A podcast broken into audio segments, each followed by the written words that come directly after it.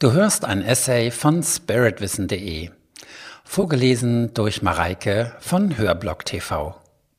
Was wollen Frauen in Beziehungen? Die meisten Frauen möchten, dass sie das Wichtigste im Leben ihres Partners sind. Das Paradoxe daran ist, einerseits will die Frau spüren, dass das Glück ihres Partners von ihr abhängt, doch wenn dies tatsächlich so ist, fühlt sie sich von seiner Unselbstständigkeit und seiner Anklammerung erstickt. Frauen geben es nur selten zu, aber in der Tiefe ihrer Seele ist eine Frau am meisten beeindruckt von einem Mann, der bereit ist, seine Beziehung zum Wohle seines höchsten Zieles zu opfern.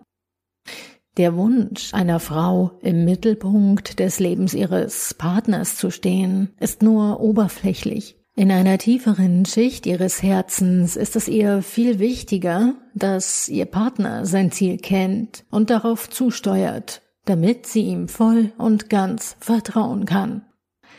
Das Wesen der weiblichen Kraft ist wie ein Ozean. Sie ist grenzenlos wie der Wind und die Strömungen des Meeres, ständig wechselnd, ohne bestimmte Richtung, wunderschön. Aber sie kann auch mächtig zerstörerisch sein.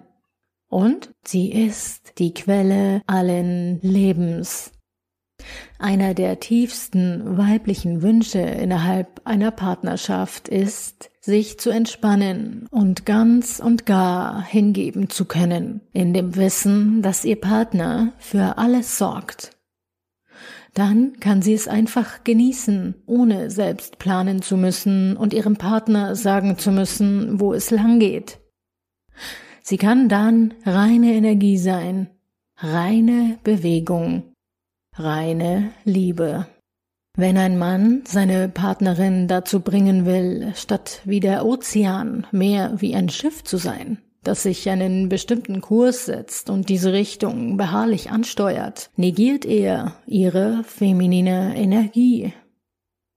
Natürlich kann eine Frau auch den maskulinen Weg gehen, aber das macht sie nicht zu einer glücklichen Frau. Eine glückliche Frau ist eine Frau, die in ihrem Körper und in ihrem Herzen entspannt ist, kraftvoll, unvorhersehbar, tief, potenziell wild und zerstörerisch oder ruhig und gelassen, aber immer voller Leben, hingegeben und bewegt durch die große Kraft ihres ozeanischen Herzens. Du hörtest einen Beitrag von spiritwissen.de. Den Text zu diesem und 140 weiteren Themen kannst du jederzeit auf meiner Website nachlesen. Und falls du weitere Podcast-Beiträge dieser Art hören möchtest, abonniere meinen Kanal, hinterlasse ein Like oder deinen Kommentar, denn es würde mich motivieren, in diesem Stil weiterzumachen. Bis dahin, herzliche Grüße, Sven Oliver Wirth von spiritwissen.de.